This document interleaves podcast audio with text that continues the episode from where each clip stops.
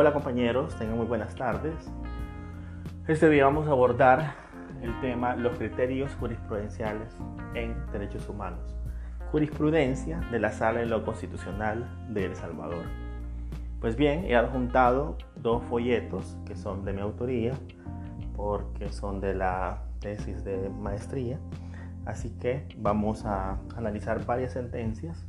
De eso fue mi trabajo. Vamos a analizar algunas sentencias y sus alcances en cuanto a la protección de derechos humanos, derechos fundamentales, en fin.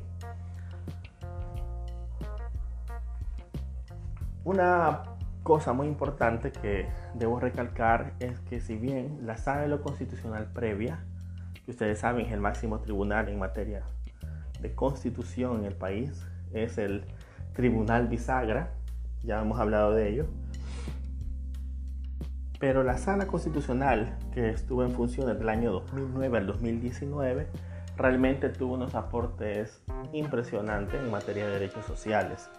Podemos decir que han sido activistas, casi que activistas, o han dado mucho al activismo en pro de los derechos sociales en El Salvador. Sus sentencias son legendarias en materia jurídica, en materia de protección de derechos fundamentales y humanos, así que los vamos a abordar. Veremos cómo a nivel nacional, no solamente salir a, nivel externo, podemos hacer un uso, podemos dar las guías, podemos empezar a mejorar la protección de los derechos de las personas. Y bien, algunas de estas, de estas sentencias que vamos a analizar tienen que ver con una contraposición entre intereses individuales, de empresa, económicos y aspectos sociales. En la sala de lo constitucional, eh, si bien eh, conoce de todo tipo de, de irregularidades o de inconstitucionalidades referentes a derechos individuales, en este día vamos a hablar más que todo de derechos sociales, puesto que son los menos protegidos como hemos hablado a lo largo de este ciclo. La labor de la sala constitucional es tan interesante, abarca o llega a tanto, que incluso llega a estipular contenidos esenciales, mínimos, de varios derechos. Es decir, estipula, eh, organiza, crea ciertos criterios que deberían ser tomados en cuenta por el legislador para que se creen normas jurídicas y a su vez mecanismos de exigibilidad de derechos de los sociales. Pues bien, la primera sentencia que vamos a analizar es la 584-2008. Tiene que ver con el derecho humano a la educación. Les cuento. En el folleto hay una pequeña sinopsis del caso. Y en realidad, en esta sentencia, lo que pasó es que los propietarios de varios eh, colegios privados, de varios centros de educación privados, pusieron una demanda de amparo, ojo, ponen una demanda de amparo a la sala constitucional y dicen, miren, el Estado, el gobierno salvadoreño está interrumpiendo mis derechos individuales porque me ha puesto como requisito en el Ministerio de Educación realizar una reunión informativa. Hay varias obligaciones, pero voy a mencionar una.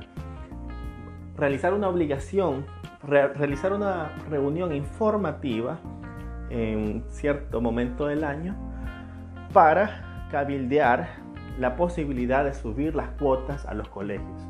Ellos tendrán que votar si sí o si no por mayoría para poder hacer efectivo el aumento. Lo que pasa es que previamente los colegios decían, bueno, para el otro año, cuando iban a la matrícula, los niños decían, bueno, son 15 dólares más de colegiatura y 25 más de matrícula. Y las personas no siempre podían pagar. Entonces el Estado dice, bueno, para evitar esos abusos, que sea discrecional el aumento, vamos a obligarnos a que les avisen. Entonces el requisito fue ese. Y los colegios no estuvieron de acuerdo. Entonces pusieron un amparo y la sala les dijo, no, si bien ustedes tienen un derecho a crear plata, a poner colegios privados, a que la gente llegue o no llegue a esos colegios. Ojo, la educación es un asunto estatal, aun y cuando el colegio sea privado. Nosotros arreglamos el marco de juego. Y en el marco de juego que nosotros hemos impuesto, que el Estado ha impuesto, es legal que ustedes avisen o cabildeen los futuros posibles eh, aumentos que expliquen que la cuota tal ha subido, que el agua ha subido, que la luz ha subido, que los profesores eh, están ganando más, etc. Es necesario que ellos sepan para poder decidir en, en un momento oportuno si cambiarlos o no. Y no se dé la sorpresa que al año siguiente ya no puedan pagar la cuota y se queden sin matrícula en ningún otro colegio. Entonces ustedes deben ser claros y les ponen la fecha. El punto es que el amparo no le sale a los solicitantes y por el contrario crea ciertos criterios de exigibilidad de derechos a la educación. En este caso, la Sala de lo Constitucional considera que si bien hay propiedad privada de los colegios y tienen libertad de empresa, ellos no le van a coartar eso, pero deben previamente realizar un proceso definido en la ley. La sala retoma, ojo, informes del relator especial del Consejo de Derechos Humanos.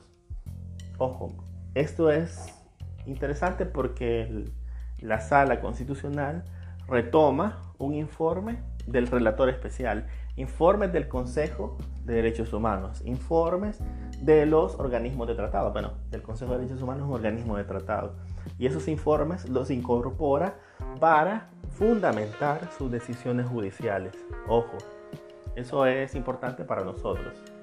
Porque aunque nosotros no litiguemos, en, su caso, no puedan litigar de manera directa como abogados, sí pueden formar parte de un staff jurídico que trate estos, estos asuntos en una ONG, por ejemplo, o en un organismo internacional. Sí lo pueden hacer. Porque ustedes, en base a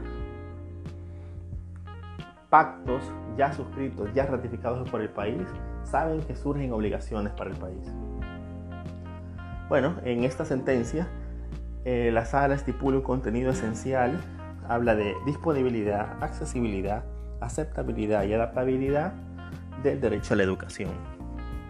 Otro de, los, de las sentencias que van a poder ver en el folleto es el amparo 513-2012.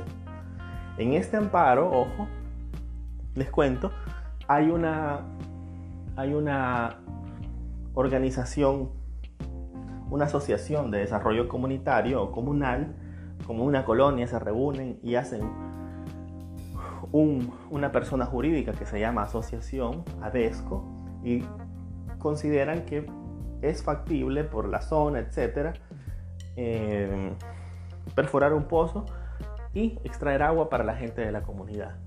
Pues bien, hacen este esfuerzo pero resulta que la municipalidad de Huizúcar, que es un municipio de la zona central, le dice, mm, mm, mm, tranquilos, tranquilos, mire, para que usted pueda dar agua de este pozo tendrá que pagar 20 mil dólares por una licencia, tantos mil dólares por la perforación del pozo, por la explotación del suelo y el subsuelo.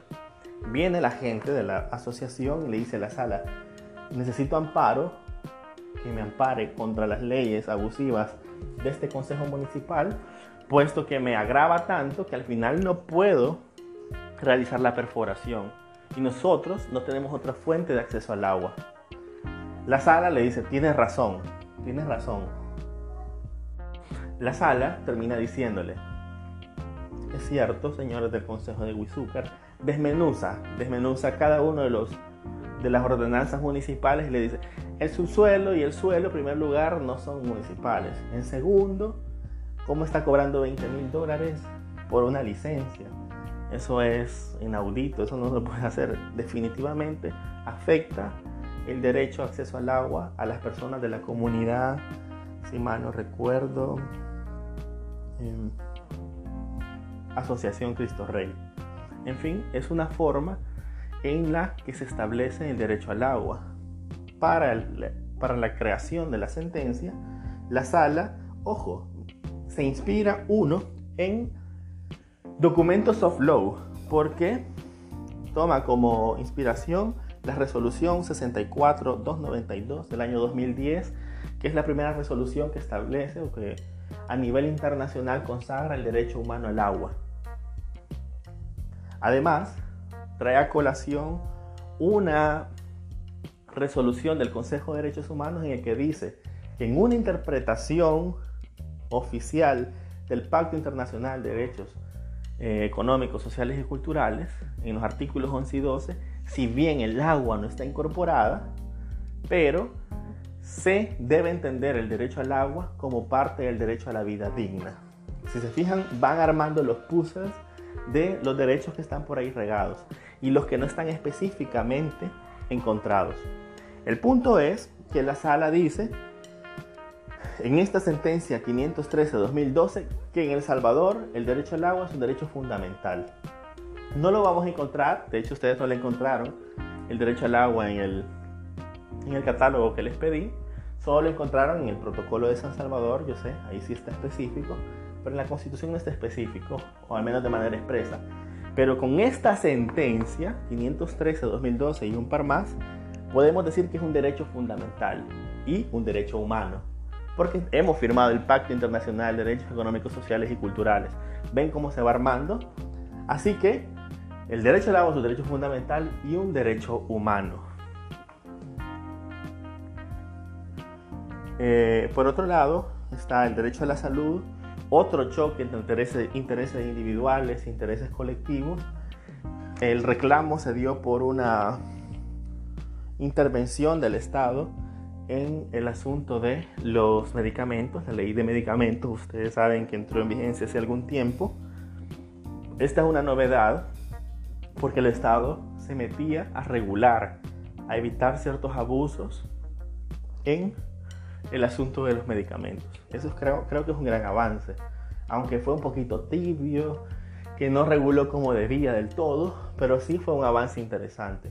Y en su momento la gente de las farmacéuticas reclamó igual, dijo, ellos no se pueden meter, ojo, porque es, es mi empresa, es mi química, mi, mi industria farmacéutica, eh, lo he hecho con mi propio sudor, con el sudor de mi, de mi frente, bla, bla, bla.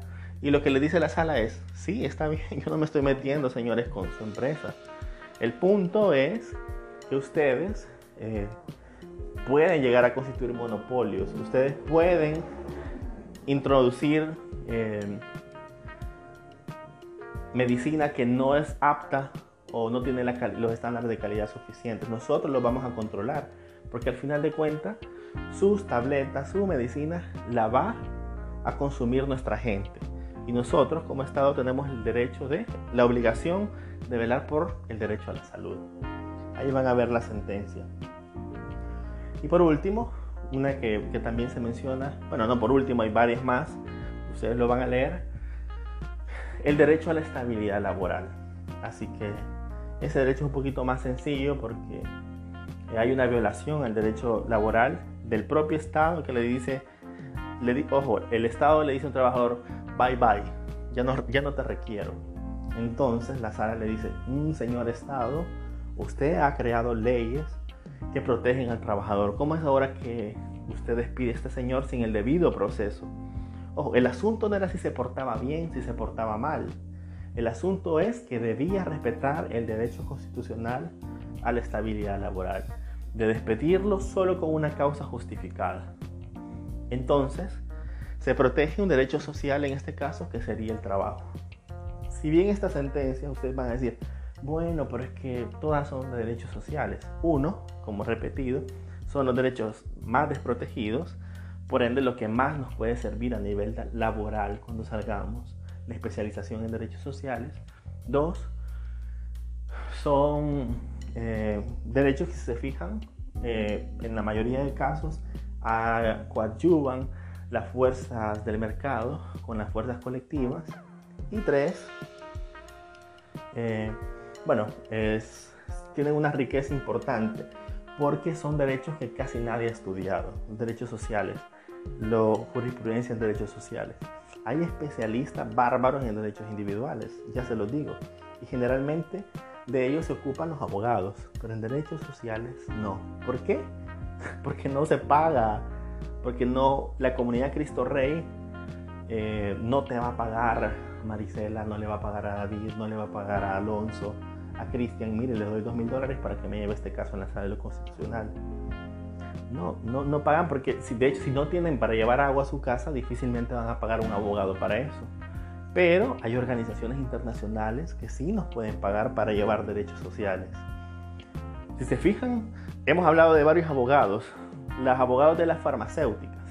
¿Qué derecho reclamaban ellos? Derechos individuales, libre empresa, libertad individual, libertad económica, disposición de bienes. los colegios privados libertad de empresa, libertad económica.